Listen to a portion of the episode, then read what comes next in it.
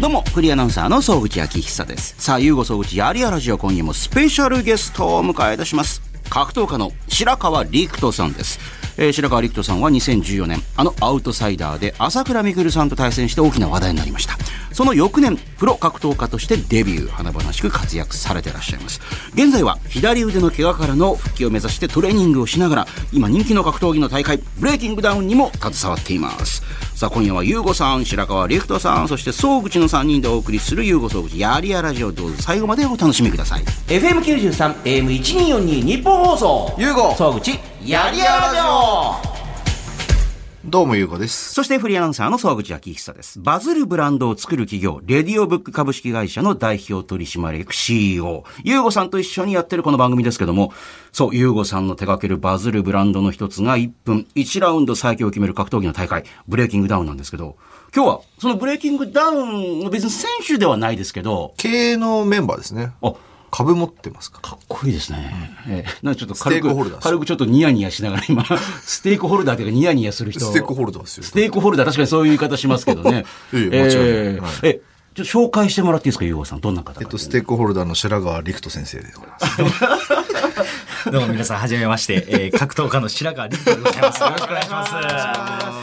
いや、あの、その、株持ってるみたいなのやめてもらっていいですか？それが全面に出てるっておかしくないですか？なんか格闘家のが最初に来ないとい。やいやいや、だって堀さんが、あの、堂々とねあ、の、戦うね、はいえー投資家の。しかもなんか、あれ面白かったのが、あの、ブレイキングダウンの今の価値まであの、普通に YouTube で喋ってるから、あの人喋りすぎじゃねって思ったんですけど、普通シンプルにいや、。それ思いましたね。大丈夫なのかなって。僕7億5千万だから、みたいなの言ってるんで。いやいや、言うんかい、それ。と思って。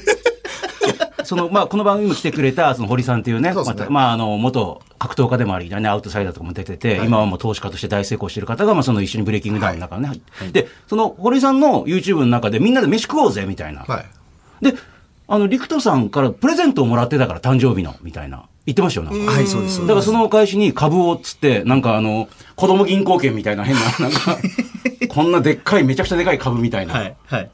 その時にだって堀さんが思いっきり、えー、これブレイキングダウン一試合やって1億円の利益だこれ5試合やって5億円だから、みたいなことを、こんなことをガンガンに言う人いるのかなと思って、だから1%でも2500万の価値だって、この後2500万の価値になるけど、みたいな。ひょいってあげてました、ね。いや、もう手震えました、もらった時。本当に言ってるんですか でも堀さんが言うと、まあ、嘘じゃないんだろうな、みたいな。あ、嘘ではないですけど、えーそうやって公表するんだ、へえと思って、はい、見てましたけど。はいあいや、だから別に厳密にこれが2500万、今じゃないけども、将来的になるから大丈夫だから、みたいな感じのことをでもだって別に上場してるわけでもないわけですから、上場してるわけけではないですね。ええはいで、あの、代表に一応確認取ってましたもん。投げてもいいですか？って言ったら、うんいいいいよ。みたいなあ、まあ、っていうか、まあ、みんなに、まあ、僕とか、みくるさんとか、かいさんの、ええまあ、株持ってる連中ええ、株持ってるってこと言っていいのかどうかわかんないですけど、まあ、でももう、あそこで言ってるから、まあ、いいか。まあ、ね、そその、みんなに了承得てるよってことを、まあ、僕らはなんで知ってたんで、あそうですよねあの日あげるってことを。いや、だから本当にあの、陸斗さんもそうですけど、この、まあ、ゆうごさんも含めて、まあ、みくるさんもそうですが、何やってくるかわかんないんで、こう、動画撮るときに。そうですね。油断できないでしょ、なんか。油断大敵です、本当に。まあ、ゆうごさんもそう言って騙されたりしてますからね、なんかね。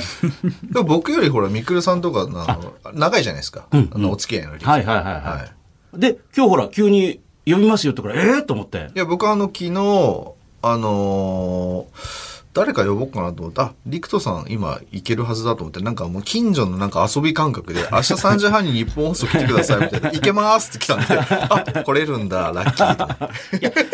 これだ格闘技好きの人はもちろん知ってるでしょうけど、あの、白川陸斗さんは、まあ、今ね、ちょっと、あの、左腕を怪我してらっしゃって、まあ、それでほら、ライジン出れなくなったりして、はい。まあ、今、今どんな、結構がっちりもホールドして。どんな状況なんですか今、装具つけてまして、え。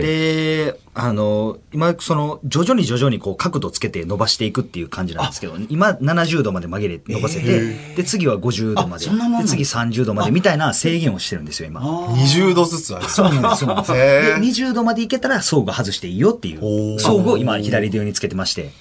なんかもうジェイソンがつけてそうなんかいや、本当逆に強そそうな感じが。ね ねなんかう。そうなんですよ。え、残りのところでトレーニングしてんですか？じゃあ。もうそうですね。あの、今、下半身は使えるので、あもうそういうところを、今、三角筋しながらパーソナルトレーニングを受けてるみたいな感じですへねー。今朝もやってきて。あ、そうですか。いや、でもそんなこと言いながらもなんか YouTube とか見てると、ラーメン食ったり、ハンバーガー食ったり、格闘家としてあるまじき食生活してんですよ、なんか。いや、もう今は、いやいやいや。あそうなんですよ。ちょっとマクドナルドをあの食べながら、こう、しかも連続2個食ってましたよ、なんか。あとコーラも飲んで、糖分たっぷりな感じの。いや、普段は本当に食べないんですいや、けど。この間も熊本帰ってラーメン食ってましたよね。そう いやいや、いいのかな、そんな食いまくってと思って。普段は食べないんですけど、やっぱちょっと今もう試合もできないので、もう振り切ってます。なんやったら。そう割り切っちゃって、もうとことん、あの、自由にして、で、復活した時にはもう徹底的にもう制限をかけてっていう感じで。はい。まあ、すごい言い訳っぽい今感じ。いやあ、めちゃめちゃ言い訳です。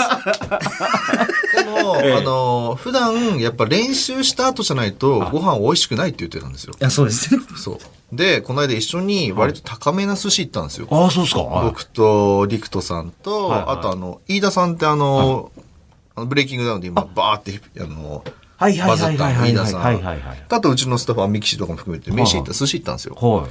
高級寿司の。多いですね。そこであの、食べてる時に、いはやもう僕最近あの、練習した後じゃないとご飯美味しくないんですよねって、寿司食いながら言ってたんですよ。あれ？と思って、ええ。一瞬空気凍ったんですけど、ええあ、でもこれはうまいっすって後で 訂正してたんですよ。ええまあ、うかつなことをつい言っちゃったっていう感じの。本当にね、あの、あの、場所が悪かったなと思ってます。この話をするのに、すんごい、もうバグピーンって。高級寿司をおごってもらっていながらも、いや、なんか今、今日はね、まあ、これをしく思えるかってどうなのかなみたいな感じのことを食いながら、堂々と言ってしまったっていう。はい。ああ、それは申し訳ないな。それは申し訳ない。ご馳走しといてもらって、本当失礼しました。いやいやでも嘘がないっていうね。そこに、いや、まあ、嘘がないって変な感じになるけど、そそれも変な感じになりますけど、ええまあでも分かります。なんか練習した後、めっちゃものを美味しく感じるんで。朝練とかね。だって一緒にだって、あのトライフォース赤坂とかでも、僕はそんな言ってないですけど。でも朝練とかやったことあるんですよはい、練習、はい、させてもらったことあります。ごめんなさい私、この番組で何度も言ってますけど、元格闘家で、はいはいはい。あと元プロレスラーだった時もあるっていうことを言ってるんですけど、戦ってるとこあんま見たことないんですよ。あどどうなんですか、正直。みくるさんにチンチンされたのはちょっと知ってるんですけど、はいはいはいはいはい。はい。ええチンチンってなんすか？え えまあ子供扱いみたいな感じで、え一緒にこうやったことあるんですか？ありますあります、スパーリングも。正直言っていいですよ。いや本当にあの、軽いす寿司ぐらい、軽めですあの、寿司ぐらい、もう正直言っていいですよ。寿司ぐらいええええまあどうだったかって言ってますけど。いやいや、まあでも、やっぱ格闘技経験者っていうか、まあ、元プロなんで、あそうですねやっぱある程度はやっぱり動けてはるんですけど、そうですかやっぱブランクが長すぎるんで、ものすごい体重そうですね。すごい。もうあ僕現役の時70とか行ってなかったんですよ。65ぐらいだったんですよ。あ、痩せてますね、すごいね。今82、3あるんで。あ、それはめちゃくち重いゃ重いんですね。動きがもうスローで。ああ、スロー。はい。重たそうで。あそうですか。その前もっと痩せてたんですよ。え？ビジュアル系のバンドやってる頃って。あ、それは50キロぐらいの時ですね。ええで、金髪で長髪だったっていう。はいはいはいはいはい。想像できないですよね。ねえ。ハイドだったんですよ。あ、そうなんですか。でも、なんかあの、今い言ってやったけどみたいな顔してますけど、なんか 一応無視って言ったけど。クスみたいなやめてもらっていいですか？ええでもそのこの間カラオオケっていうか、そういう一緒に行かしてもらう機会があって、でもラルクシェルもう熱唱してましたもんね。待ってください。こんなに丁寧にラルクシェルっていう人珍しいですよ、ね。アンドじゃなくて、アンね。ちょっと、噛んだのか間違ったのかどっちですか？丁寧に言ったけど間違ってましたね。丁寧にもラルクシェルって、ね。アンシェルえラルクファンは怒ります。まあまあまあ失礼しました。ラルクアンシェル。ラルクアンシェルね。えー一番最初に会ったのってユーゴさんいつなんですか？多分、だからその、去年の1月、僕最初、ひ堀さんとミクルさんと会って、おー2、3週間ぐらいで一緒にやりましょう。ブレイキング立ち上げるぞ立ち上げましょうって急遽なってで、2月記者会見をやったんですよ、トライフォース赤坂で。あ、そう、そう、あ、そうか、そうかさん来たか。やりました、やりました。そっかはいはい。あの後ぐらいじゃないですかね。そうですか。なんか、その時会場いなかったんですか？あ、会場いてました。おで第0回大会見に行かしてもらってましたね。その時って面識ありましたっけ？その時、その前に多分、ユーゴさんがトライフォース赤坂に練習来てたんですよ。なるほど。あで、その時に、あの、はじめまして、ゆあの、ユーゴです。レディオブックのユーゴですっていう挨拶をしていただいて、ええはじめまして、みたいな感じで言ってて、えどういう方やろうなと思ってた後から、その、ミクル君と堀さんに聞いたら、あの、そう、ブレイキングダウンを一緒にやるオーナーの人で、みたいな話を聞いて、で、その時がはじめましてですね。あ、じゃあ確か。その前に会ってるんですね。はいらしいです。いんや、なんか前後がよくあんま覚えてなくて。いや、確かに確かに先にに。行ったのか、その後だったのかみたいな。ん。微妙なですけど。でもなんか今見てるだけでも二人なんかすごい馬が合うっていうか、なんかそんな感じしますね。最最近なんか一週間に一回ぐらいなんか飯行ってました。マジっすか？はい 急速に距離近づいたみたいうな。そなんですよね。急速に。はいなんでなんだろう？なんか、あやっぱ株持ったんで。ステークホルダーですかね。それ冗談、それ冗談ですけど。そうですけどだからリクトさんの関わりか、リクトさんがうん。ガシって関わり始めたのが、あのドッキリした時ですよね。そうですね。あのーミクルくんのチャンネルで、はいそのミクルくんがアンバサダーを辞めるっていうドッキリをしたんですよ。あったあったあったで、その時に僕が代わりに、あの、スペシャルアドバイザーを、あーやるからっていうドッキリをユーゴさんたちに仕掛けたんですよ。はいはい。で、レディオブックの本社で、はいはい。はいはい。そういう会議の時急にそういうこと言い始めてそうです、そうです、そうです。で、いろいろこう、そっから、まあ、僕がやります、やる気あります、みたいな感じで言って、ええじゃあ、ドッキリ終わって、ドッキリでしたってなったのに、そのまま、ユーゴさんがいきなり、いや、リゴさんもうこのまま携わってもらっていいですか？みたいな感じで言ってくれて、え、本当にいいんですか？と。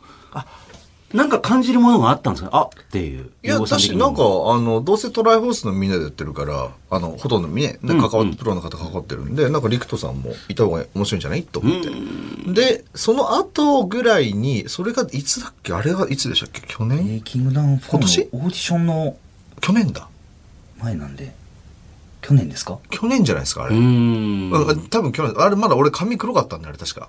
えー。なんか多分去年ですね。はいはいはい。だから、で、そこからまあそれきっかけで話をするようになって、うん。って言って、あの、オーディション、4の時のオーディション、3月か2月かな、あれ。2月だ。うん。うん。時に、まず審査員で入ってもらっうん。はいはいはいはい。て、で、まあその中でな何が、何ができるんだっけみたいな話とか、いろいろさせてもらう。で、なんかそこで、多分、4が終わって5あたりでもうちょっとなんか、細かくやっていこうみたいな。だから5月、6月ぐらいからじゃないですかね。いろいろ話し始め確かに確かにそうですね。うんえ、正直第0回とか見ててどんな風に思ってました？なんか。あの、ちょっと外にいたわけじゃないですか、なんかね。はい、ええはい。まあ、リングの外で見てましたけど、やっぱあの時ってこう、プロタンさんだったりとか、ええ。ジンさんだったりとか、その吉田君だったり、こう、インフルエンサーの人が 結構戦ってたじゃないですか。だから、そのエンターテインメントとしての興行として、あ、すごい面白いなって思ってたんですよね。でもやっぱりこう、実力云々はやっぱ1分間でもう素人同士なんで、まあ、あの、ちょっと物足りないところはあるなってこう、思ってたりしてたんですけど、うん。このやっぱオーディションからすごい爆発的に、あ、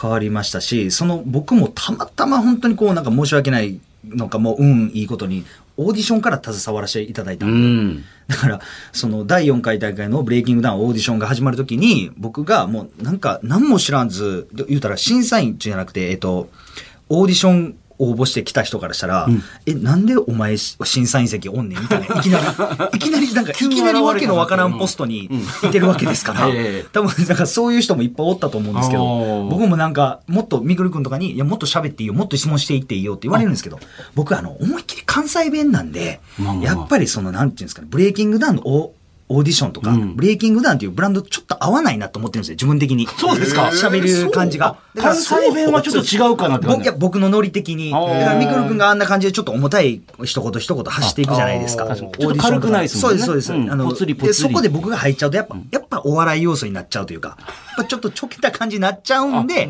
あんまり僕質問とかはしないようにしてたんです、僕はもう。変な感じで笑いとか起こっても嫌だな、みたいな感じ。そうなんです、そうなんです、そうなんです。やっぱ、どうしてもちょっとなんか突っ込みたいところとかあったら突っ込んじゃうんで。いや、あれだって動画見てる方も全員でいろいろ突っ込むじゃないですか、なんかあの、オーディションって。そうなんですよ言いたいことあるけども、言うとなんか変な感じになるかな、みたいな。変な感じになっちゃうし、ちょっと滑ったら怖いんで、あの、いやいや、別に芸人さんじゃないからいいでしょ、別に。ええでもなんかそうやっぱり滑るのは怖いですか、なんか。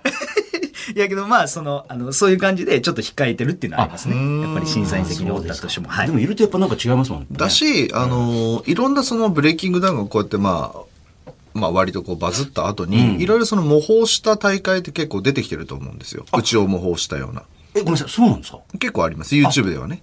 そうですか。うん結構あるんですけど、ただやっぱり唯一違うのは、うちってその、まあ、関わってる、まあ、コアなメンバーが全員格闘家で実績のある人たちなんですよ。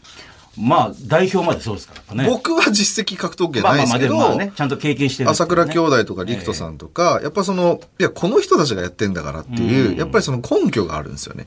だって、お前がやったって何の、要するに、例えば前田明さんがアウトサイダー立ち上げたりとか、まあ、新日本プロレスを猪木さんが立ち上げたりとかって、やっぱその、ちゃんと表に出てる根拠もあるし、他の大会のとこと違うかなって思ってるんですよね。うん。はい。え、リクトさんもアウトサイダー？僕もはい、アウトサイダー出身で。そうですよね。ダークリクトですよ。ダークリクト。当時の子たちは、面白い。ダークリクト。ダークリクト今めちゃめちゃ爽やかな、こう。そうなんですよ。はい。あの、そうなんですよ。そこ自分で言う？いやいやとかって。最初めっちゃ怖い人なんかなと思ったんですよ。いやいやダークリクト、僕はイメージあったんで。ああ、それちょっとヒールな感じだったの？そうっすよ。なんか、後でタバコふわふわしながら、はい、ボコボコにしてあげますわ、みたいな感じで言ってたんですよ。わ、怖っと。じゃあ今回のオーディションとかで生きってる感じの方々を見ても、じゃあなんか懐かしい感じするわけですよ。めちゃめちゃ懐かしいなって、もう自分もあんな感じだったなと思いますもんね。とにかくもう上から強くいくっていうそうです、感じの。そうです。本当に、なんかそういう感じだったんで、まはああ、煽り映像とかもカメラ回ったらスイッチ切り替えて、もう、うわーとかいうタイプだったんで。え、あれも、じゃあ、あれ作ってたんですか？あのキャラも。作ってたというか、そうですね、もうダークリクトってこういう感じやろなっていうのを、やっぱりやってましたね。え、今だから言いますけど、そういうのってなんかちょっとアドバイスあるんですか？こういう感じでいきましょうよ。いやいや、もうもう全く。自分で作っていくんですか？やっぱりその道場の雰囲気とかもあったんで、そのうちの僕の大阪時代に所属してた道場がみんなダークをつけないといけないんですよ。なんですか？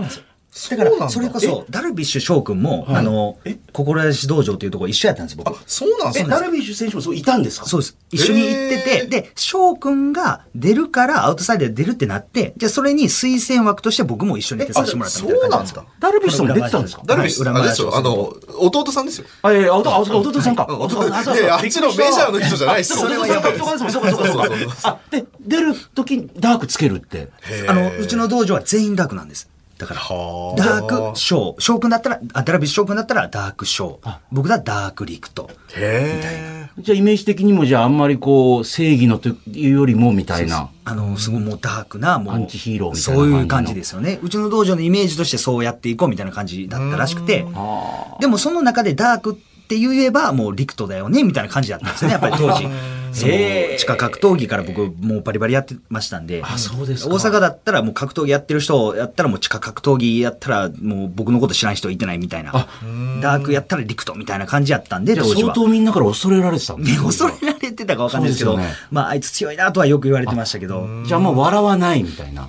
いや、め、いや、そんなこともないあそうですかそんなこといや、もないけど。笑ってはいましたよ。はいアウトサイダーも。笑ってましたけど、なんかこう、なんか、うへーみたいな感じ。いやあれです、あれです。あの、なんなんでしたっけバットマンの悪役。ああ、ジョーカー。はい。ジョーか。わ笑いながらタバコをかしてボコボコにされますわ。みたはいはいはいはい。そういう感じの。そんな感じです。はい。はあ、でもそれちょっと頑張って多少そういうふうにこうキャラ付けしてた部分もあったかもしれないまあ、みたいな。頑張ってというか、まあ、あのーそうですね。はい。まあ、こういうキャラ面白いんじゃないかっていうか、まあ、僕の中でそういうのをややってましたね。っていうか、まあ、でもそういうのやってくると、なんかどっちが本物の顔で、わかんなくなってくるんですよ。でもさ、レスラーなんかもそうですよねあそうだと。思います。そうだと思います。うん。ヒールの方って。そうなんですよね。だからもう、うわーとか言ってやってたんですけど、だからそれも自分なんですよ。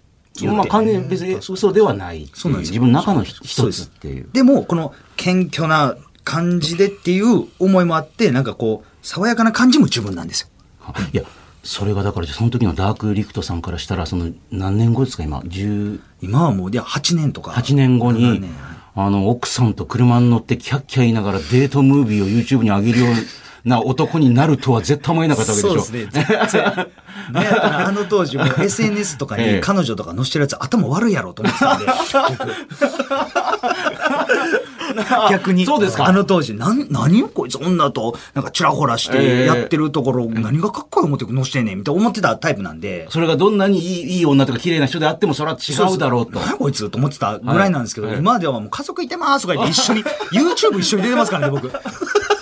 コメントでも、奥さん、可愛い人ですね、みたいな感じのね、コメントわーってなったりとかして。あありがたいことではい。ほらほらほら、もうそれでありがたいことにっていうふうになっちゃってる。しかもそれですから、あの、一緒にご飯食べた時ええ。に、平本蓮さんにはい。ツイッターで絡まれてた、で、奥さんをいじられて、もう激高、もう、それもちょっと酔っ払ってなんか結構ウィーってなってたんですけど、くっそボケがみたいな感じで、急になんか、どうしたどうしたどうしたってなったら、あのやりとりだけ見ると、やっぱりダークなのかなっていうなんか感じ、ちょっとね。はい。いやいや、でもあれでも、僕、ユーゴさんにめちゃめちゃ抑えられた方なんですよ。そうえ、リクトさんね、と。その時横にいたんだそう。横にいたのあの、。リアルタイム横におって、で、僕があまりにもこうやってなんかイライラしてるから、いきなりこう温度差が変わったんで、ユーゴさんがどうしたんですか、リクトさんみたいな。でも心配してくれて、ええいや、実はこうこうこうでって、平本蓮がこうやって絡んできて、みたいな話をしてはいて、じゃあリクトさん、ここは、まあもうバーって同じあの目線で言うんじゃなくて、やっぱ大人の対応しましょうと。やっぱそっちの方がかっこいいじゃないですかと。またす、急遽ブランディングみたいな感じの。そうそうそうそう。あ、確かにそうよくないだってキャリアもなん全部上ですからまあそうで。すねだからこそ絡んでいくんでしょうけど。あそうそうそうしかもご自分でおっしゃってますけど、今試合できないのになんで絡んでいくんだよいや本当にそうです 本当にそうですできるんだったらもうすぐ、すぐにでもやるぞみたいになるけど、できねえのにみたいな感じの。ちょっといやいやいや、お前、お前、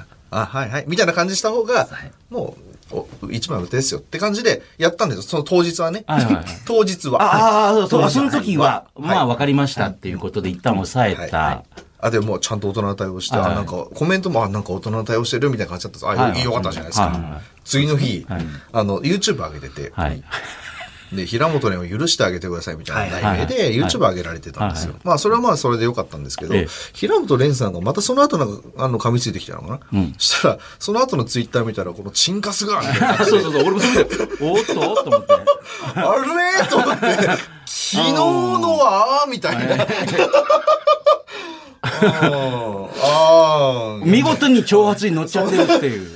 あやっちゃったな。ええ。いやいや、もうなんか、その、ことがつまらなすぎて、まあまあそうですよねいろいろあったんですよ。面白い返しもあったし、はいはいなんかいろいろ思いつけば思いつくほど、なんかそう、いろいろあったんですけど、はいはいでもやっぱもう担当直入にもう率直な思ったこともパッて書いても、うんしょうもなすぎんねんと。で、それこそまさにユーゴさんが言った同じ目線のとこまで降りちゃってるっていうそうなんですよ完全に。ね。結局だから僕もね、負けてもうてるんですけどね、その時点でね。それは、それはもう認めて。乗っかっちゃってる時点でね乗っかっちゃってるじゃん、同じ土俵に行っちゃってるからみた言っいな感じちゃってるから、はい。あーまあでも何も言えないなと。昨日もアドバイスもらったのに、それ忘れてカーってなっちゃったな、みたいなね。そうですね。ちょっと待ってください。もう平本蓮さん、どんなに挑発されても落ち着いてる朝倉未来さんを見てくださいよ。いや、でも、いや、みっくんも結構煽ってますよ。煽ってますよ。かなり煽ってますよ。どうですか、あの、ほら、メイウェザーとのハワイでの記者会見で急に通訳として出てきた。はいはいはいはいはい。メイウェザーさんが言ってます。あのコント、超、まあ、ごめんなさい、いろいろ面白かったですコントが。あれはもう完全にコントですよええね。あの、まあね、みくるさんは、あの、25日にメイウェザーとやるわけです。それね、あの、記者会見ハワイであって、はいなぜか急に平本蓮さん出てきて、知ってました？出てくるのって。いや、全然知らないですよ。友達なんですか？いやあれ、いや、違います。いや絶対違いますよ。あれは、なんメイウェザーか、に友達によメイメイクに呼ばれたからみたいな感じで来てましたね。なんか聞いた話、榊原さんが、ああいうことを考えついたかわかんないですけど、あれ？横にいましたけどね。はい。で、それで、なんか多分メイウェザーに、ええ。多分言ったんでしょうね。ええ。こういう、ちょっとこういうノリで、ええ。あの、記者会見させてもらってもいいかなみたいな相談させてもらったんでしょうね。で、いいよって許可得たから、それ日で平本ちゃんが、まあ、出てきたって感じじゃないですかね。やっぱあれですか？じゃあ、榊原さんも、ほら、なんかブレイキングダウンを見て、なんかもうちょっと記者会見のやり方とか考えなきゃいけないって言ってたんですそれもあると思う。多分、それ俺あると思うんですよね。だから普通にお互いにお前のことやっつけるぞって言ってフェイスオフするだけだといまいちだなみたいな感じがあったらなんかないとみたいな。だから多分、榊原さん的に、ブレイキングのなんかノリを違う形で考えられてやったんじゃないかなって僕は見てて思いました。ありえますね。なるほど全然ありえますよね。な、それ正しいかもしれないですと思ね。いますよ。はい。だから横にいた坂井さんちょっとね、クックックって顔してるから、あれ？お前やめろよとかでもなく、ね、で、メイウェザーがなんか、もごもごもごもごもごって言うと、えー、メイウェザーさんが言ってますけれども、お前の鼻がナスぐらい大きくなるからって言ってますみたいな、そんなこと言ってんのかな、本当に。でもあれって、やっぱ平本ちゃんしかできないっすよ。今のあるキャラって。あ、それ、平本ちゃんっていうぐらいの中です、本当はね。全然知らないですよ。なんやったら柴木隊ぐらいですよ。なんやったらね。もう右で一本でもやったろかみたいな本当は仲いいけど、わああえていや、いや、平本、平本言ってたら、ちょっとなんか、ほら、トゲがある。あそうかそうかだから、ちょっと平、あの、オブラートに包んで平本ちゃんあ、そう。大人の対応あ、あ、そそううか、そうか。大人なんで自分えーすいません。あで、あ、そうか、そうか。じゃあ、自分の中でか、まあ、あのキャラは確かに、まあ、ああの場にそうですね。あの緊張する場でねのファイターでできるのはもうひろもっちゃんしかいてないなと。だからまあ、坂木浦さんも、あの、そういう、いい人員を斡旋しましたよね。あそこで。確かに確かに。で本来なら9月25日多分ひらもっちゃんも出るはずやったんですよね、多分試合あ、は、ね。出ないんですか、あの人。あの、多分相手がいいてなかったんでしょうね。だから焦って、怪我人の僕に喧嘩売ってきたりとか、してたと思うんですよ。そういう。なるほどなるほどあ、そうか。やんないんだ、試合。はい。はい。試合やんないの、あれだけのために行ったんだ、あの人。いや、あれだけどうなんでしでょう。もどこにもあれだけですよね。あれマジで？あのコントみたいな。あのコントしにハワイまで行ったの、いや、確かに世界的にも注目はされてるでしょうから、あの、名前を売るとか顔を売るみたいなのあるかそうですもしれないね。ね。だからまあ、いろんな批判とかあると思いますけど、結局、あの、YouTube とかでもああいう記者会見の映像とかが、100万再生いったりとか、なんかその切り抜きがね、やっぱ結局やっぱその数字に出てるので、それは正解だと思うんですよね。賛否の裏ありますけども。そう考えると、ブレイキングダウンもいろいろ影響を与えてますよ、なんか今ね。まあねね、勇気。あ、出た。今、まあまあドヤ顔でしたよ。ねいやいやいや、嘘ですけど。ラジオまあまあまあまあまあまあ、はい、そうです。まあいい感じに盛り上げていってるね。本本当に。いやでもだってブレイキングダウン一番最初の目標も格闘技界をもっと盛り上げていきたいっていうのがあるわけですからね。だし、その見る人とか参加する人の底上げをしていきたいというのはもともとのコンセプトの一つでもあったので、まあ結果としてこうやって、しかも一番面白いのが見た格闘技を普段見てない人たちがブレイキングダウンを見てるっていうのが結構増えてきてるので、ブレイキングダウンしか見たことない人ってね全然いっぱいいますね。やっぱ TikTok とかでも拡散されてるうのん。で、小中高、僕の下の子供が今小学校4年なんですけど、はいはい。みんな見てるって言ってますよ。マジですか？で、上の子、女の子で中2ですけど、はい。結構知ってるっていう。へえ。でもやっぱそういうところでやっぱ影響出てるのはすごく面白いなと思いますね。いや、動画の中でもだって、リクトさん語ってましたもんね。その同時接続で41万人ぐらいが見たっていうね。はいはいはいはいあの5.5の時に。はいやっぱほら、あの別にいい試合すりゃいいとかだけでもないっていうね。な、どれだけの方が見てるかとか、影響力があるかって大事みたいな。はい、やっぱそうですね、大事ですよね。そこまでのストーリーとかがあるから、やっぱりこう見たいなってみんなが思いますし、うん。やっぱ背景がやっぱ大事ですよね。淡々と強い人だけって、まあ本当にこう格闘技が好きな人だけしか見ないんで、そういう人たちって。うんやっぱりその、例えばこうスラム街出身で、すごいこう、もうゴミひ、ゴミでこう、ゴミを集めてこう、ご飯食べてたみたいな人が、格闘技だけを一生懸命やってきてっていう、そういう背景があったらなんか見たくなるし、応援したくなるじゃないですか。うんやっぱそういう物語がある方が、一視聴者の人は見たいなと思うので。そういうストーリーをブレイキングダウンは、あの、届けれてるのかなっていうふうに思いますね。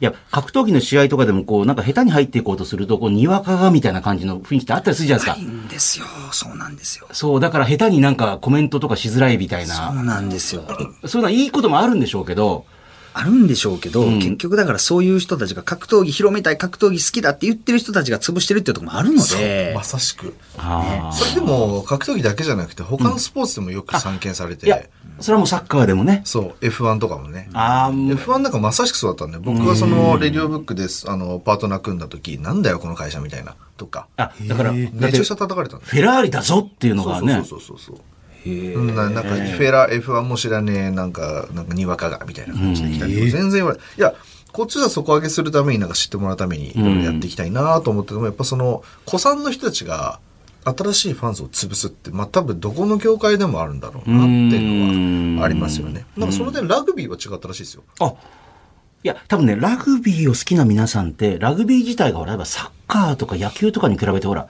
もうちょっと自分たちでもなんかもっと、あの、ね、ファン増えてほしいみたいな気持ちもあったんじゃないですか、なんか。うん、だってラグビーってわちょっと私好きですけど分かりづらいじゃないですか、なんかね。あ分かりづらいですね。ねだから多分ウェルカムみたいな、にわかウェルカムっていう感じがあったのかもしれないですけどね。えーえ、ブレイキングダウン出ないんですか？いやー、どうでしょうね。ミクルさんも出るかもしれないなみたいなこっちだとお怪我治ったら出るかもしれないですね。面白い相手がおれれいればですけど。いや、なんで急に、ごめんなさい、関西弁を封印してるんですけど。今、今日、おれば、いやいればですけどって急に。こういう、なんでブレイクダウンについて喋るときはなぜか標準語みたいな。いやいやいや、なんか、おればってなんかちょっっと分かりづらいかなとそう思って。そうですか。わかりづらくないですよ。本当ですかわかりづらくないですよ。一人称だよ、普通の。その変な気遣い、さっきから普通の一人称。か大丈夫ですよ、これ。最近関西弁みんなね、テレビでも使っても大丈夫です。確かに確かに面白い相手ってどんな相手ですか？いやーでもやっぱ話題ピーターになるような人がいいですね行くわけですか？あ、そうですね。面白いですよね100キロありますよ。来てましたよね、一回ね、ちらっとね。来てました、来てました。でも誰、誰かとやんないかなと思って、ピーターアーツと。でも、100キロでも1分間やったら大丈夫ですよ。ああ、確かに一。分それ間やったらこそピーター・ハーツもしかしたら動き遅いかもしれないです。俺と同じ。もう動きがそんなに速くちないかもしれない。ょっとね、今、大戦から引いてる感じですけど、そうですね。もレジェンドですけど。はいで現役の100キロの選手と1分間やったらちょっと無理ですって言いますけど。へでもリクトさんめっちゃ合うと思うんですよね。ブレイキングダウンって。おそうなんですよね。1分間めちゃめちゃ強いんですよあの、。タイヤファイトってやってるじゃないですか、YouTube で。あの、タイヤに片足突っ込んでお互いで。ああのな、30秒間でしたっけ？20秒間。20秒間殴り合う。ひたすら殴り合うっていう。片足はもう、だからいわゆるあのバスケのなんかこう、あの片足でこう、なんかこう、トラベリングじゃないあけど、、そういうゲームがあるんですね。片足を軸にして、あの、あ、ドリブルそうです、そうです。はいしてるじゃないですか。もう前足はもう軸にして、お互いもう一本も引かず殴り合うっていう。タイヤの中に足を両方入れてるの片足ずつ、お互いなるほど。で、ここでもうロックされてます。で、もう正面でこう打ち合うだけっていう。じゃあ、距離はそれ以上取れないですもんね、取ろそうなんですよ、そうなんねですよ。足止めてノンストップでもバッチバチもう20秒間殴り合っていうあ20企画やってるんですけど、でもその、もともと僕殴り合いというか、そういうのが好きで格闘技始めたって言っても過言じゃないんで、うんうんだからその1分間っていうコンセプトで、もうノンストップで殴り合いとかって僕多分めちゃめちゃ強いと思う いや、合ってると思うんですよね。ああ、そうですか。そうです。だから、ちょっと来年、怪我治って、もういい状態で、まず来人やっぱ復帰してから。あ、そりゃそうですよね。はいい、や、それ、復帰戦がいきなりブレイキングダウンで、それはもうだいぶ叩かれると思うんで。えそっちっていう。ででも、ブレイキングで、はもう、まあ、今もめっちゃフォロワーいますけど、はいは今、だってあの、ブレイキングで試合してからだったら多分今のフォロワー2、3倍になると思うんですよ。ああ。ガゴーンって。うんいや、まさにだから、あの、2機がついてる方々が今もうね、すごいっすよね。タイやっぱちょっと、タイヤ2機で。タイヤに、タイヤ2機、タイヤ2機、ダーク2機とかじゃなくて、なんか、ダークニキの方がまだいいですよね。タイヤ2機って、今のブランディング失敗してませんタイヤ機、タイヤ機みたいな。タイヤ2機って、もう今、タイヤ2機になりそうな感じしたもん、なんか今。ほら、ミカルさんも言ってたのが、はいこの格闘家の方にこれ利用してほしいって言ってるんですよ。ブレイキングダウンを。おおあ、なるほど。そう、だから例えばじゃあシュートのチャンピオンとかディープのチャンピオンとか、実力はあるけど名声ない、えっ、と、知名度ないよねって人たちいや結構いる格闘技好きな人が知ってるけど、みたいな。ただそういうとこ一回利用してもらって、バコーンってフォロワー上げてから、また本戦戻っていけば、集客になるじゃないですか。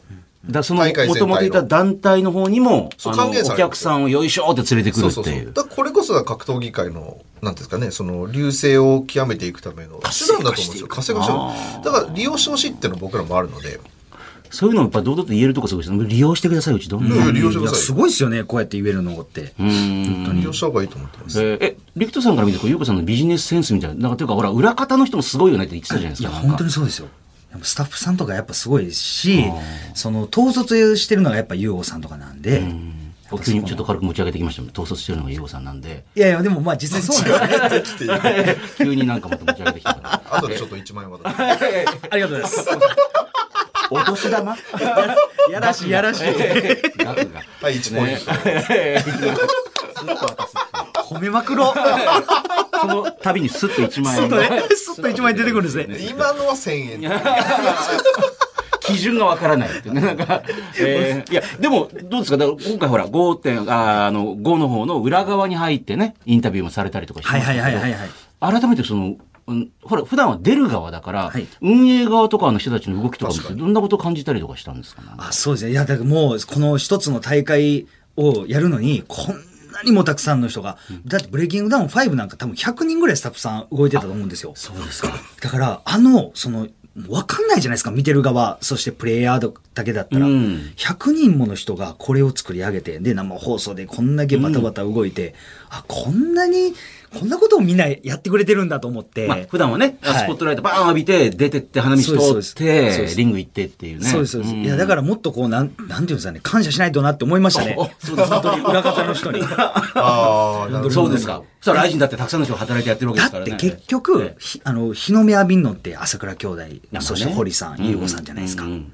で、最近で言えば CEO ですか、溝口さんが。うん COO ですあね。、COO オペレーションオフィサーですね。なるほど。そういう役職があるんですね。COO の溝口さんだったりとかが、やっぱ日の目浴びるんですけど、やっぱその、もうね、それも汗水垂れ流しながらやってはるのって裏方のスタッフさんじゃないですか。うん。だから、そういうのま、ま、まあ、目の当たりにしたわけですよ。みんながね、バタバタとやってるのでね。その人たちは日の目を浴びないわけじゃないですか。何をやってても、まあね俺ブレイキングダウンでこんなことをやってるんですよって言いたいけど分かんないじゃないですか。うん。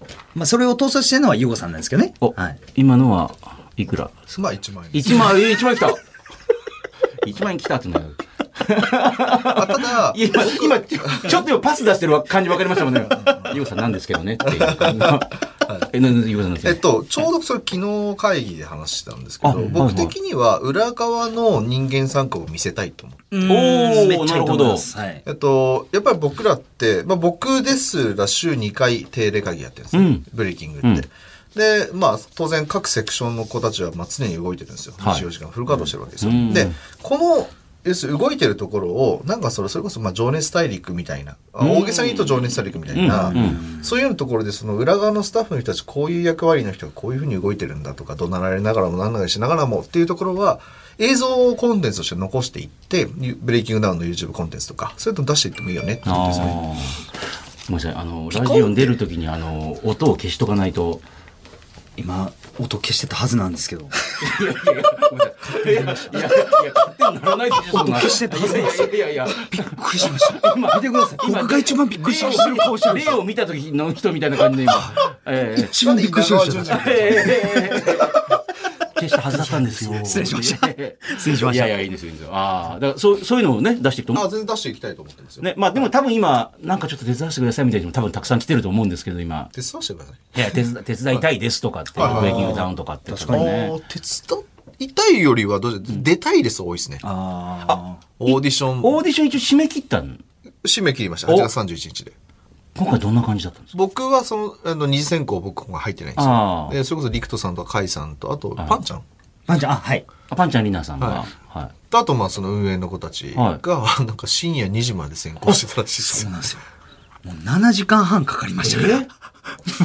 だって2000人あったんですよ、え応募がい。や、応募数も最高だったみたいな話ありましたよね。応募最高ですねあ、そうですか。2000人超えで、しかも8月、あの、31日、はい締めやったんですけど、はい8月31日に滑り込みで1000人ぐらい応募来たらしくて。そうそう。で、次のその9月1日、翌日に、あの、選考したもんですから、もうスタッフさんもバッタバタで、で、僕らもその、どれがいいやろうみたいなデータ探しながら、なんかあるんですよ、そういう基準がね。ああ票数みたいなのあるんですよ。この人は何点でした、この人は何点でしたってスタッフさんがさっき決めて、それを僕らが確認するように見るみたいな。まず客観的にこう、なんかサポがーってやった、あ、まあ、荒く見たやつをはい、面白そうやなとか、あ、ーこの人すごい強いですよ、みたいなのが、はいはいその経歴で、あの、強い人、キャラがはい面白い人とか。そうです、そういうのあるんですけど、これが2000人ずらーって並んでて。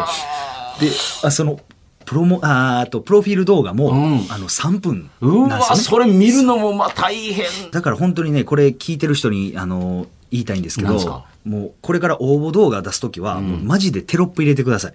ああ。テロップ入れてほしいです。こういう視点ってめっちゃ大事で、自己プロデュースって、要するに相手からどう認識されるかじゃないですか。だから、こういうことになるの多分分かってると思うんですよ。すんごい人数が来てるはずなんで。はいはいはいじゃあ、一目でも見てもらおう、理解してもらおうと思うんだったら、そういうテロップつけたりとか、いや、本当に、私がだからこのラジオ局に入った時は、まだハガキとかも来たわけですよ。昔ね。っぱそういうの上手い人は、ハガキの縁とかをキラキラでこう、あやったりとか、うっすくじゃないですか。なんかキラキラしてるのちょなんか見たりするじゃないですか、こうやって。へまあ昔から手法同じってことですよ、ね。同じです、同じです。あやっぱそういう人って、やっぱり相相手方のこと考えられるじゃないですか。で、相手方のこと考えられる人って、マーケティングセンスあるんですよ。マーケティングセンスあるってことは自己プロデュース能力もあるので、他者からどう見られてるかってわかるわけだから。そういう人って自己プロデュース長けてるから、あ、じゃあこの人多分起用したら、ちゃんとうまくいろいろやってくれるだろうなって思うんですよ。起用する側が。確かに。ありましたね。やっぱ選考会でもありましたね。おそういうのありましたあこの人、まあ応募動画であんまり面白くないけど、オーディションに読んだら何かやってくれそうやな、みたいな。うん。そういうのってやっぱありましたね。なんか感じるものがありました、ありました。アピールの仕方とか。そういうのを見て。へはーい。先のストーリーを見える人を結構、あの、押していきたいね押していきたいし。まあ、いわゆるこうで言いましたブレイキングドリームみたいな感じそうですこうなりそうですてえんだよ。そのためにこう出たいんだっていうね。そうです。あ、この人、オーディションに来てくれたら、あ、なんかすごい盛り上げてくれそうだな。あ、この人、すごいストーリー性もあるし、うん目標や夢を掲げてるなって思ったら、あの、すごい、あ、この人いいと思いますとか言ったりとか。あぱそういうのっすようね。んとはいえもうわけわかんなくなってきますよね、もうね。いや本当にそうですよ。最初の30分みんな元気に、もうカイ君とか、パンちゃんとか、いや、あ、この人、いや、面白いとか、おーすげえ、おーめっちゃ面白いじゃないですかとか言ってたんですけども、30分後からもうみんなシーン。シーンみぞきさんが、あの、これ、動画的に大丈夫？とか言って、スタッフさんに確認してるんですよ。君とか、もっと、リクト君も、ちょっとあの、元気出していこうとか言って、あー、すいませんとか言って。回ってるから、そうそうそう。ずっと回ってるから。さ すがに途中ちょっとコンビニで、あの、お茶とかお菓子とか買ってくださったりとかして、なんとか。でもまあそんなテンション高いまま7時間とか無理ですよ無理っすよ。無理だ。はあいやだから前回のオーディションもものすごいまあバズったじゃないですかで面白い面白いって見てたら、まあ、優吾さん的には現場はずっと滑ってたとかって言うんですよなんか結構滑ってましたね。割とね。そうですね。ななんでそんな確かにそうですねたまに小声モードになりますよ。ななんか？なんかリクスたまに小声、小声じゃなくてええやんみたいな小声できたりするんで。いや、めっちゃ、なんていうんですかね、こう、もうすごい納得した時、小声になっちゃうんですよ。そうなんだ そうなんだ。いや、でもそうですよ、そうですよ。もう、でもすんごいね、もう緊迫したっていうか。そうですよね。もう人生ここで変えようとみんな思ってきてるし、もうあるし、やっぱりもうなんかもうグダグダ感もありましたし。あ、ったあったあった。僕ら、その机座ってるし人たちは、ええ。もうみんなどっと疲れてましたよ、ど当っと疲れてましたかから、ほんま。でいきなりもう生きった人が絡んできたりとかするわそうなんですよ。なんか僕らからしたらもう慣れてきても疲れてきてるええテンションになってきてるんですけど、もう来る人は新鮮じゃないですか。そうですよね息のいい人たちばっか来るから、その人たちにテンション合わせないといけないじゃないですか。だから、なんかこのね、もう緩急がすごかったんですよ、もう。もうすんごい。すんごかったですよ、ほんまにっていうのいや、あ本当だって何が起こるか分かんないんで、こっちもずっと気張ってないといけないじゃないですか。ーでまあ疲れますよ急に暴れる人もいるしね、そうねそうですかえあの今だからよりもうちょっとこうなればいいのになとかってなんか改善点とかなんかあるんですか？いや、改善点とかってどうなんですかね。そうだ、思い出した。それで思い出した。そうあれやんなきゃダメですだ。ブレイキングルール作んないと。あ、そうですね。はい。そうですね。来週って朝練来れます？どっかのタイミングで。もちろん。僕、来週から朝行こうと思ってるんあ本当ですか？あの、シャドウだけああ、はい。じゃあちょっとやりましょうか。やりましょうかやりましょうか。ブレイキングダウンルールをのルールをもっとちゃんとキックルールとか MMA ルールねって言い方してるんですけど、ブレイキングダウンのルール、ブレイキングルールをもう作ろうって話になってるんで、そうそうはい、ちょっとそれやんなきゃいけないから、そうだ、やんないと。それもなかなかねどうどこに合わせていくのかっていうねそうですね。はうい。んだからまあ、もうもう本当にこう盛り上がるようなルールを作りたいですよね。うんやっぱ今すごい試合内容とか見ていても、ああ、ここもうちょっとこう行った方がいいんじゃないか、あちょっと止めるの早いよね、みたいな課題があるので、やっぱそういう課題がないようなルールを作っていきたいなっていうことで。でしかもこの間やったみたいにね5.5やったみたいにあの2対2とかね、はいはいはいはいはい。2対2のルールもやっぱりこう、ね、もっとこう、そうですね、洗練していかないと。ね、あのそれこそこの試合だけはなんか3ラウンドにするとかなんか1ラウンドだけじゃない場合もあってもいいんじゃないかとかはい。本当に強い人同士がやる場合はとか、はいはいはいはいねそうなれば特別ルールもあったりとかするんそうですね。そうですね。はいうーん。まあこれからもやっぱねあの経営陣の一人として。いや、本当に、そ うそうなんですよね。なんか、そうなんですよね。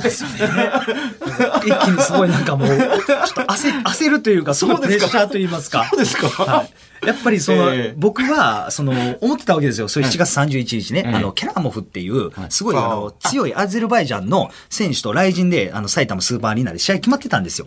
はい。もちろん知ってますよ。ええ。はい。で、決まってて、で、そこで僕は勝って、で、勢いに乗って、来人のトップ戦線絡んで、影響力持って、そのもっとブレイキングダウンに、こう、なんていうんですかね、こう活躍できるような、ああの、その発言権とか、うん。持てるような、やつになろうと思って、その練習とかまあ必死にやってたわけですよ。はいはいだからもう空回っちゃってもう怪我しちゃって、でもう一気になんか今逆にもうブレイキングダウンに助けてもらってるみたいな 感じになってるんで。まあでもこれあってちょっとよかったみたいなね、そうです、そうです。やっぱ気持ち、のそうですよね。やっぱそこで携わってもらってるんで、しかもいろんな人が見てるんで、うんで、そこでやっぱ白川陸斗っていう名前が出ることによって忘れられないというか、皆さんに。あでもそれ大事なんですよね、はい。いや、だから本当にもうありがたいなと。やっぱこれ、こういうきっかけ作ってくれたのはみくるくんなんで、やっぱみくるくんが声かけてくれて。で、で、ゆうごさんたちが、あの、誘ってくれて、みたいな。本当にだからこう、人と人とのつながりといいますか。まあでもなんかタイミングがあったんでしょうね。まあその怪我のこともなんかあったかもしれないけど、なんか運命的な本。当に。だからもう僕はもう怪我直して、はいで、もう強いやつもバンバン倒していって、で、雷神でベルト巻いて、で、こう、もっとその恩返しをできたらなと。あブレイキングダウン。その、ベルトを持ってブレイキングダウンに参戦するっていう。参戦、まあそう外人チャンピオン。ね。人チャンピオンが。ベルトをかけて。あ、それは、ベルトか。聞いた榊原さんとありますよ。大暴がありますよ。そうですね。ベルトを持って引っ提げてやってくるみたいな。でもまあベルトを持ったら絶対出るなって言われそうですけどねそ。れは言われる可能性は確かに。ええまあでも、なんか、いまさに今ね、あの、夢がある、一番夢がある格闘技の大会ですもんね、これね。そうですね。ブレイキングダウンで今、そうですね。今、本当に注目度が上がってるんで、可能性は本当に無限大ですよね。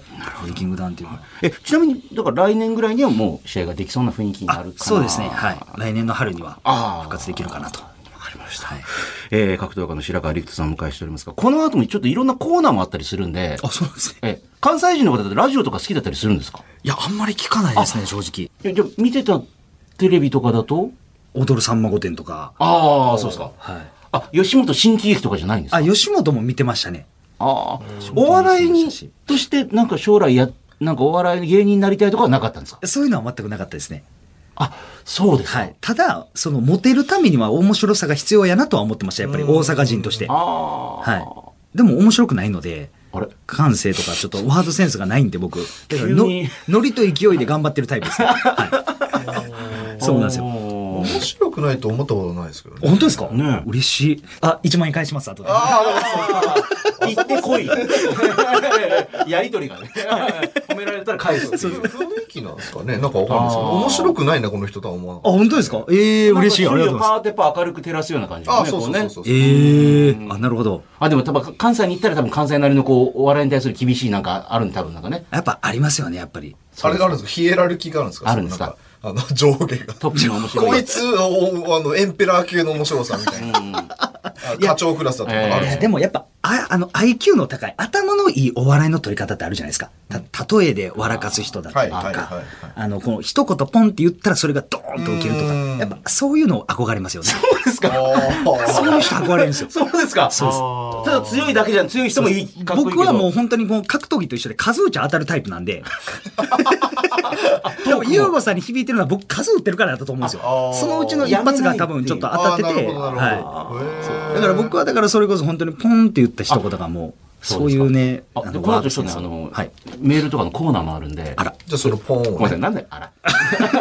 じゃあ今度もよろしくお願いします。よろしくお願いします。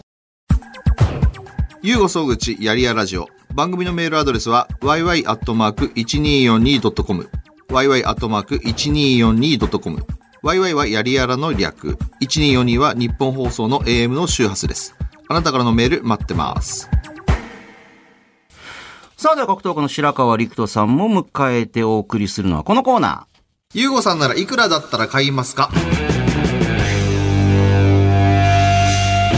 えー収録終わりで練馬に会社を買いに行ったり、ね、温泉の源泉の権利を買い取ったりと、まあ本当に、あの、ゆうごさんね、これはいいなと思ったらお金出すぞ、みたいな。ええで、そんなゆうごさんだったら、これにいくらまでなら出せますかというお題を皆さんから募集しているコーナー。じゃあ、陸斗さんも、ね、参加してください,、はいこちらご紹介しましょう。横浜市中区の25歳、曇りのち雨さんは女性の方。コンテストで世界一を取ったカリスマ美容師によるヘアカット。えーただし、ヘアスタイルは、えーモヒカンのみ。えー、ゆうごさんならいくらまでなら出しますか？それとも誰かにこの権利を転売しますか？っていう。もう世界一のカリスマ、もう予約全然取れない人に切ってもらえるけど、モヒカンしか無理っていう。転売っすね、間違いなく。自分はいらないんで。でもちょっとソフトモヒカンみたいな感じソフトモヒカンだけど、モヒカンってあの、完全ヒャッハーですよ。いやいや、あのヒャッハ、ーユーアショック的な感じですよね。それはしたくないただそういうニーズもあるじゃないですか。いやいや、ニーズあるからその人に転売すると思うんですけど。いくらぐらいでいきそうですか？モヒカンのカットって、カットねいくらなでも普通に1万円ぐらいなんですか？モヒカンしたことないえ、モヒカンしたことないんですか？モヒカンあります？おえ？ダークな時ですか？はい。え、ガチモヒカンですか？ガチモヒカンもありましたね。え、マジで？え、ダーク、ダークリ10ック代の時とか。うっそはい、やってましたね、ガそれチモヒカン、。はえ、格闘家として、じゃなくて、いや、もうファッションでやってましたね。モヒカンを写真あるんですか？ないですか？モヒカンって、え、どう、ヒャッハーってもうこんななんか、そうそう。もう、まあ昔の初期の X ジャパンみたいな感じで、なんかあの、真ん中だけがグーンって立ってる。あああ、はいはいはい。それはないですけど、でも、普通に両方剃って。ソフトモヒカンじゃないですけど、普通にその短いモヒカンはやってましたね。両もうほとんどもあ、両サイドもツルッツルで、えー。ツルッツルでやあ、っそれはガチモヒカンなんじゃないですか？そうですね。あそれちょっとははっきり言って、道歩いてるとみんな避けたりするでしょそうですね。体も出して眉毛もなんかほんまにもう、爪楊枝みたいな細さやったんで。反り込みなんか入れちゃったりして、眉毛に。あはい。それは喧嘩売られるタイプですか？もしかして歩いてくると。あんま喧嘩売られなかったですねあ。んま明らかに強そうな感じだったな、やっぱり。いや、でも、リクトさんってヤンキーだったんですか？いや、でも本当可愛らしいやんちゃはしてましたごめんなさい。ね。なんで、あ、ごめんなさい。あの、なんか、なんですか、ちょっとソフトな感じに今自分の経歴を。かわいらしい。可愛らしい。らしいやんちゃに可愛らしいってのはあるんですいや、かあ、あありますあります、全然。どどういうことですか？どうなんですいや、やっぱりその、僕の結構もう先輩方とかははい結構やばい系の、あいや、あの、悪さしてた人たちなんで。学校ちょっと荒れてましたもん、正直ちょっと。あ、む普通に荒れてましたね。そうです普通にそかその僕の地元河内長野っていうとなんですけど、はい河内長野の中やったら、僕の行ってた中学が僕の年代は一番悪かったですねえ。、それってあの、我々が見るクローズみたいな感じで学校同士の構想みたいあんな。な荒れることないですって。ああれはない。ローズみたいな、あんな荒れることないですって。顔がすごいですね、なんか今。いや人を傷つけたりとか、やっぱ人様にご迷惑をかかるようなことをしたら、やっぱちょっとあれじゃないですか。ちょっとこう。それ大阪のおかんも言うとこですか？やっぱりその、それはダメやで。あかんで。あかんで。よそはよそ、うちはうちやで、言うて。言われてたんですけどね。そうですか。じゃあ、あの、あの学校ぶっ潰すぜとかってなかったの？あ、そんなんもありましたね。やっぱあるんですか？ありました、ありました。どこが可愛い？可愛い要素が今のところ何にもないんだけど。それがクローズじゃない。ハイアンドローの世界です、それ。全然可愛い要素ない。いやいやいや、でもその喧嘩ばっかりとかはなかったですよ。んなそうですかなんか、まあ路上の伝説と言われるぐらいの、そんなんは、そんな。全然。そのミクルさんとかね、いうようなもうなんか、ああんなんは、そう、特になかったですけど、そうですでもそれで言うと、本当にこう、喧嘩がきっかけで格闘技したっていうのはあるんでなるほど、僕、本当に格闘技やる前、ガリガリでえ、チビやったんですよ。あ。え？めっちゃ弱かったんですよ、僕。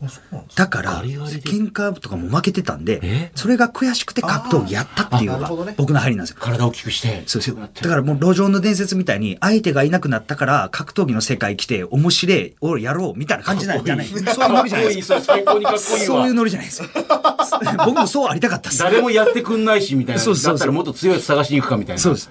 それが路上の伝説じゃないですか。それが朝倉未来じゃないですか。そうですね僕はもう、あの、もうガリガリで、ひょろひょろで、もうその辺で、おいとか言いながら、バッチリやられて、くっそー強くなりたいって言ってたタイプなんで。ああ、そうなんだ。それ格闘技やって、ボクシングを真剣にやり出してから、なんか、その喧嘩とかどうでもよくなっちゃって、そこにエネルギーを使っちゃうんで。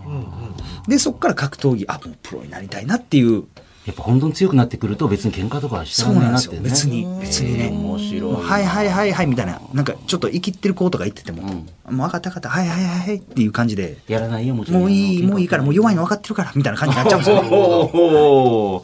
お強者のね。ねえ。そこは強者でいけるんですけどね、平本先生にはね、あの、かかっちゃったっていう。生きった感じに生きって返してしまうっていうね。もうちょっとねそこだけはね。そこだけちょっと頑張ってほしかだから、あれなんですよね。多分だからさっきも言ったように、ワードセンスがないもんですから、はいはいだから、面白いこと言いたいけど、思いつかないんですよ。で、思いつかなくて、イライラしてきて、ああいうこと言っちゃったんですよ。なるほど。結局そっかそっかそっか。そうです。なるほど。自分への苛立ちもあったんですよね、やっぱりなるほ。どねはい。まだありますよ、いくらのやつ。はい東京都国分寺市の29歳会社員、まさかの麻婆ありがとうございます。完全にモザイクかけるので、絶対身元はバレない保証付きで、えー自分好みの女優さんとストーリーものの AV に男優として出られる権利っていう。ああ、なるほど。いくらまでなら出しますか？それともこのチャンスをミスミス逃して転売しますかっていうね、これ。で、それ AV の撮影なんですか？AV の撮影。あってことはの僕以外の、僕とその女優さん以外の人たちもいるってことですよね。うんだったら僕その女優さんを別の男とやってるとこ見たいです。このね、あのー終わらない NTR 願望が。出た リアクション出たってユーゴさんのジェラシーの向こう側出たちょっといろいろねじ曲がってるでしょなんかね。あの、普通に行かずになんかその、ぐギュニュッとなったところでこう興奮したいっていうね。その後美味しくいただきたいです。そうですか。この後スタッフが美味しくいただきましたってテロップからで。その後、美味しくいただくのがすごいですよね。普通いただけないできるのがすごいですよね。どどうしますこれ。あの、この、奥さんのことは一旦置いときましょう。ましょうまあまあまあ、ファンタジーの世界ですからね。はいはいえー自分の好みの女優さんとストーリーものの AV に出られるも絶対バレない。ってい。僕だったら、ええ。だからその可能性があるってことは、はいはい。その女優さんと接点を持てるん知人が誰かがいてるってことじゃないですか。ーあ、まあそういうことです結かね。局。だから僕はその知人にご飯をセッティングしてもらって、ええ直接行きます。あ、裏技ね。直接口説きます。僕は。えーだ、これこう逆にダークですよ、なんか本当に。ダークリフトですよ、なんか考えが。そのなんか、ええ、接点ないですはいの場合はどうするんねですか、あの、いわゆるプロダクションの方からちょっと、そうさん絶対バレませんから。なるほどなるほど行きますよ、行きます、セッティングします。ああ、その場合か。いや、その場合ね。その AV 女優さん。AV 女じゃなくていいんですよね。別に女優って言ってるから女優さんあそういうことか。自分好みの女優さんって。ああ、でも女優さんはもう承諾してるわけですもんね。まあ、じゃないですか。そうですね。この人もあの AV デビューするんです。その時の相手がリクソンとどうしたっつって。承諾してるわけですもんね。じゃあ、だからもう直接 DM しますよ。いやいやいや。SNS 時代だからね。DM します。僕、こんな話来たんですけど。そうなんですよえー確かに確かに。話来てた、あなるほどねあの、僕、そいつで僕ですけど、ね、ちょっと食事でも行きませんか？なるほどね。確かにどんなにそのモザイクかけるっつったってトークでバレますよね。確かに喋り方でね。いや、でもちょっとそうええいう卑猥な行為してる時だけめっちゃテンション変えます。声のトーンとか。いや、めっちゃ変えます。高くなる、低くなる。どっちなんですか？そうですね。低く行きましょうか。こんなあの高い感じ喋ってるけど、それで低くこう、はい低くボソボソってあ。そうです。もうボソボソ、もうささ、ささやき系でいきます。低音でね。低音ささやき系で。ああ、いわゆる鶴子師匠で昔だ、ええか、ええのんかっていうか、ちっちゃい、ええのかっていう、ベースを。ベース音ではいね。ベースまでちょっと。まあ、逆に私はあの無言になった時は絶対心の中で実況してるんで、それバレることありますけどね、なんかずっと。え？どういうことですか、はい。今のセックスしてる状況をずっと心の中で実況しながらやるっていう。えそれってやっぱ職業病みたいな感じですか？ね。そうすると気が、気が散るからなかなかいかないっていうのはあるんですよそれやってると。でもずっとそ実況の方に気持ちがずっといくから、なんか。実況の方に気持えちが。ええ、例えばそういう AV とか見てても、はいそういう風になっちゃうってことですか？さあ、これタイを入れ替えた。バッグを取ったぞ。とか。マジっすか？プ ロレスの実況みたいじゃないですか、それ。ええすごい。まあでもこれやってると目がずっと動いてるんで、一回、今実況してるでしょ？って言われたことで、してない、してない、してない、してない。ええすごい面白いですね。いや、面白いなでもだってやってると格闘技とか立てたりしません？寝技とかになんか。あでも、いや、あんまり。そうですか。それはないですか。はい。でもまあ、ガブられたとか。が、が、がぶられた。ガブられたとか。思わないっすね。思わないですか思わないですか上四方固めとか結構ある。しないんですか上四方、横上四方固め結構あるでしょ。ああね。まあ、やったりはしますよね、上四方ね型では。上四方はいそうですか、ありますかはい。されることありますよね。あたまにそうですね。はい、ょありますあーね。ただ、やっぱ、その、なんていうんですかね、こう、柔術とかは、い寝技返すときって、こう、足を、こう、相手の股関節あたりに引っ掛けて、くるっとこう返すんですよ。はいはい上に乗ってた状態からこう下にくるっと返すんですけど、そういう技たまに使ったりします。使うんだよ。使うんだよ。相手からしたら、おーっていう、こう、スムーズよね。上おったのにいきなり一瞬で、おっみたいな。使うんかい。格闘技 HRR ですね、これね。あーすごい。結構多いと思いますよ、そうですか、格闘家の人そういう方がいる。はいえーもう一個紹介させてください。はい東京板橋の28歳、塩パンマンさんありがとうございます。丸一日飲まず食わずで砂漠をさまよった末に、たどり着いた町の店で売られている、自家。ね、あの別に値段はあの、聞かれたら、その時でもね、変わりますよってね。キンキンに冷えたミネラルウォーター。えー、ゆうごさんならいくらまでなら出しますか？もう、喉乾いたな。でも、海底のいくらかわかんねえな、これ。いくらかわかんない自家ってか、キンキンに冷えたミネラルウォーター。ああ、でも1万ぐらい払うんじゃないですか。そんな過酷な状況だったら別に1万は全然わかんないですよね。まさに怪人における、あはいはいキンキンに冷えてやがるっていう。100ペリカみたいな、ね。100ペリカ100ペリカなのわかんない。はいえーどうですか、リクトさんは。いや、僕もそうですね。5万ぐらいやったら。だってもうそんだけ乾いてる状態ですよね。やっぱり僕ら水抜きしてますから、わかるんですよ、その過酷な状況が。水抜きって超辛いんですよ。辛いんですよ。本当に頭も回らないし。絶対悪いですよ、あんなの。え、水分を一切もどういうことですか僕は、あの、水分取りながらうまいことやるんですけども、はい他の選手とかは4.5キロを水分一切取らずに、水、体内の水分を全部出し切って、で、8時間ぐらい我慢して喉カラカラな状態で軽量クリアして、ゴーッと OS1 飲むとか、そういう選手がいてますから。そやっぱそこで飲んでば OS1 なんですけど、経口そうなんですよ補水液の、はい、経口補水液を飲んで。普通の水じゃなくて、もうみ普通の水なんかもう意味ないですね。パフォーマンスに意味がないっていう言い方の方が正しいかもしれないですね。はい。え、めちゃくちゃ飯食って体重戻すとかじゃないんですか？えっ、とね、ほとんどね、7キロ戻った、8キロ戻ったっていう選手いてると思うんですけど、ねねほとんど4キロ、5キロは水水分です、あれは。あ、あ、そうなんだ。そうです。やっぱスポンジみたいになってるんで、カラッカラに筋肉も。やっぱ筋肉ってあればあるほど水分量がはいはいはいつくので、で、それを、筋肉を、の分の水分を取ってるっていうのが水抜きなんで、だから普通の人が水抜きするのと僕らが水抜きするのって全然違うんですよね、やっぱり。脂肪からの、はい。取るのと、もう筋肉のみから水分、水分抜き出すのと、全然違うんですけど。だからもうそんな、もう口の渇きとかもわかるんで、その砂漠でもうカラッカラなんですよ。炎天下の中歩いて。ええもうそれぐらいのリアリアルになってるリアルにそう。いう状態なんで、だからもう5万って言われても全然もう、はーすって出すもんですよ。はーすって言うリアルな話。えーこのコーナーはいくらまでなら出せるのかというお題とともに、えーどんどん送ってください。件名いくらでメール待っております。なるほど。さあ、この番組では、いろいろなメッセージや質問、ネタを募集しております。まずは、ゆうごさんへの質問、ね、ビジネスの話なんかもね、ぜひあの、硬い話から柔らかい話までどんどん待っております。あと、コーナーもいくつかあります。まずは、あなたにとってスマホとは？あなたがいつ頃からスマホを使っていて、まあ今主にどんなアプリとかね、どんな機能をよく使っているのか、そしてスマホはあなたの生活や人生に何をもたらしたのか、あなたにとって今、スマホはどんな存在なのかを教えてください。いまいちピンときてません。あなたが、えそれの何がいいのかいまいちよくわからない。えマイナー、マイノリティなんだなぁなんて思うことを、えピンときていない理由とともに教えてください。そして、ゆうごさんならいくらだったら買えますか？えーラジオの収録終わりでいきなり練馬に会社を買いに行ったりね、もうとにかくまあ面白いなとか、ね、いいなと思ったら、えー他人の借金まで肩代わりしようというコーナーもありました、この番組ね、ゆうごさん。えーそんなゆうごさんだったら、これにいくらまでなら出せるのかというお題を募集しております。えーゆうごさんならいくらまで出すのか聞きたいことを送ってください。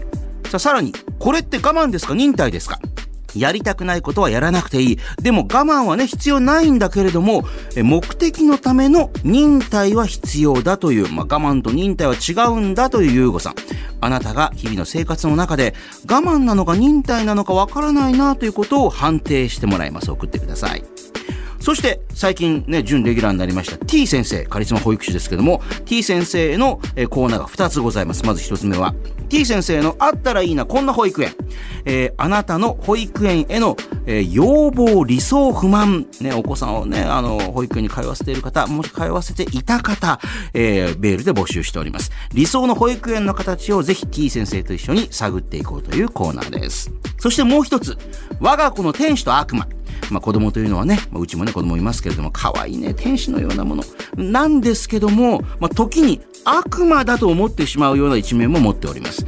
えー自分のお子さん、もしくはね、えーまあ他人のね、お友達のお子さんとかね、天使だなぁと思った一面と、いやもうこれ悪魔ですわと思った一面を教えてもらうコーナーです。すべてのコーナー宛てのメッセージはメールで、yy.1242.com yy.1242.com まで送ってください。いうこと。総口秋さがお送りしております、やりやラジオスペシャルゲストに格闘家の白川陸人さんもお迎えしておりますが、ちなみに、えー、陸人さんも YouTube チャンネルやってらっしゃって、今、はいもうすぐ10万人ですからね。そうなんです。もうすぐね。だからもう早くもう10万人達成したいんですよね達。成したらなんかスペシャルなことなんかやったりする予定とかあるんですか？今んとこ特になんもないですね。なんで考えてみましょうよ。そういうの考えない。10万で銀の盾いただけるんですけど。ね、普通やるやつ銀の手持って、ここで皆さんプレゼントかなんかスペシャル企画とか。確かになんかしましょうか。なんで今気づくんですかそれでみんなほら10万人いったらやるからみんなと頼むよみたいなこと言うじゃないですか。ああ、確かに。やばい、のんびりしてた今なんか。絶対やった方がいいっすよいいかないいかなみたいな感じでやりましょうか。あですよね。はい。はいえーなんかやります。いやなん、か。結構あの、面白いですよ、YouTube。本当ですか、ねうん。ありがとうございます。まあもちろんね、あの、格闘家としての面もあれば、あと、はいあの、本当ハンバーガー食べながらいろんなこと喋ったりとかしてる。はいはいはいはいもあったり、はい本当奥さんと熊本、私ほら、田舎熊本なんで、そうなんですか？はい、熊本を奥さんと、ね、実家が熊本そうであの、デートとかしながら飯食ったりとかする。そうなんですよね。この前は初めてそういう企画を取って。いや、私はほら、もうなかなか熊本に今帰れないんで、あ、今こんな感じになってんのかとか、ちょっとそれも楽しかったです。へえ、ねあ、そうなんですね。はい。え、YouTube のタイトルが、はい。陸中部っていう。陸中部はい。チャンネル名でやらせてもらってます。えー見ていただいて、チャンネル登録もよろしくお願いします。よろしくお願いします。えーそれでは今週も最後にこちらのコーナーをお送りしましょこれって我慢ですか？忍耐ですか？う。えーやりたくないことはやらなくていいってゆうごさん唱えてるんですよ。そう。だから我慢することないよ。でも目標があるためのことは忍耐だから必要という。はいはいはいはいね似てるけど違うよってね。そんなゆうごさんのために番組を聞きのあなたが日々の生活の中でこれ我慢か忍耐かどっちですかってね、判定してもらうのこのコーナー。今週こちらご紹介しましょう。東京八王子市の策略家32歳ありがとうございます。私は激辛が大好きなのに、旦那は辛いものが苦手。めんどくさいけど、カレーやキムチ鍋などは二人分毎回別々に作ってますと。これは我慢ですか？忍耐ですか？それとも私って結構いい奥さんですか？って書いてあります。お、すごいなんかうなずいてる。どうしよう。あ、なんか耳が痛いみたいな。いやいやこれはもう、あれですね。どういうもう、我慢であり、いい奥さんですね。これをやってるのは。そうですか。はいえーえーどういうことですか？それは？あ、え、おでえ、白川家は？いや、白川家はもうそういうのないんですけど、ただ、やっぱ僕の、その原料とか始まるときは、もう僕だけのメニューをやっぱ作ってもらうので、だからそれはすごい、なんか今すごいわかるんですよ。この別々に。絶対大変やと思うんですよ。やっぱ食事なんそれか。忍耐なんじゃないですか？だ目標があるからってことですもんね。あ、そうですね。アスリートの奥さんはそうですね。忍耐ですね。だからこの方は我慢ですよね。ああ、そういうことか。あ、そういうことか。はい。別にか、ね、あの、そんな、そこまでやる必要もないかもしれないけど、みたいな。そうですそうですそうえーえであんま食べられない時もあるわけでしょ？ありますありますあります。そういう時にもう目の前でももりもり食べられてると、それはそれでなんかこあーでも、その、もう気にせんでって言ってます。逆に気使われて、その、食べへんとかやることの方が僕は気使っちゃうんで。う、なるほどね。だからそれやったらもう思いっきり目の前で食べてくれと。あそっちの方が僕はもう気使わずに我慢できるからっていうふうにはあの言ってますね、いつも。これ、ヨウさんどっちですか？僕、あの、今、リクトさんの YouTube みたいなの聞いてなかったんですよ。おいおいおいおいおい。あの、この国定ってうまそうっすね。えーあ、国定でしょ？はいあの、熊本で今。はいはいはいあ、あともう一個なんあの、ほら、行けなかった、閉まってたとこも。辰野屋それは最近はね、辰野屋。めちゃめちゃ美味しいんです。えーこれうまそうっすね国定はね、あのーもうすでにほら、コラボして、あの、商品作ったりとかね。はいあそうそう。あのカップラーメンって、そうそれ有名なとこなんですあよ、。そうなんだ。まあ、その前にほら、あの、小紫だったそうりなんで、す。小紫美味しいですよ。えー、あの、なんだっけ、えっと、あと渋谷とかにもある、えー新宿にもある、ありましたっけ？えー、経過、経過、経過ラーメンとか、あの熊本ラーメン。そうそうです。あの、マー油っていうね、ニンニクの焦がし油みたいなのがビビって入ってるね。はいはいはい。えーあ、あれがそうなんですえね。で、何でしたっけ？えあの、はいあの、奥さんね、これ、はいはいあの、激辛付きだけど、旦那がすげえ食べら、辛いの苦手なんで、もうめんどくさいけど、カレーとかキムチなんかも、二人分別々に作んなきゃいけないっていう。頑張って作ってるこの私は我慢か忍耐か、いいあいうことかいい奥さんですかって、あ、ね。オッケーです、オッケーです。えっと、我慢だと思ってあます。これやっぱ我慢ですか、これ。我慢じゃないですか。だって、いやいややってるんですもんね。あ、でも、あ、でも、あ、違うわ。あ、ごめん。忍耐かもな。えっと、その、違うわ。だって、夫婦生活を良くしていこうっていう目的があるわけだから、なるほど。それを、そこを優先してるんだから、これって忍耐なんじゃないですか？なるほど。あー深い。その後にはやっぱり、あのーいいね、方向に二人が進んでいくんですね。ただ、僕だったら、えっ、と、まあ、嫁さんと食の、あれが意見が合わないんだったら、うん。